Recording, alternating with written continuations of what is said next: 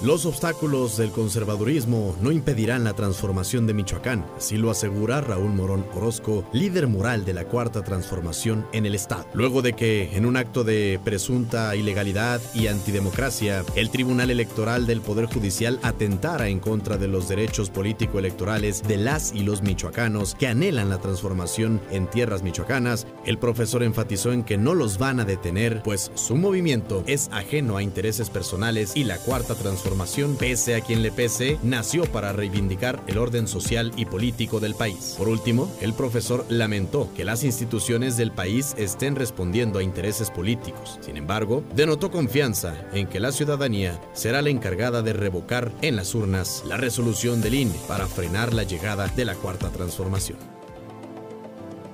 Esta es la catorceava entrada del podcast Juntos Haremos Historia por Michoacán. Soy Fay Cortés.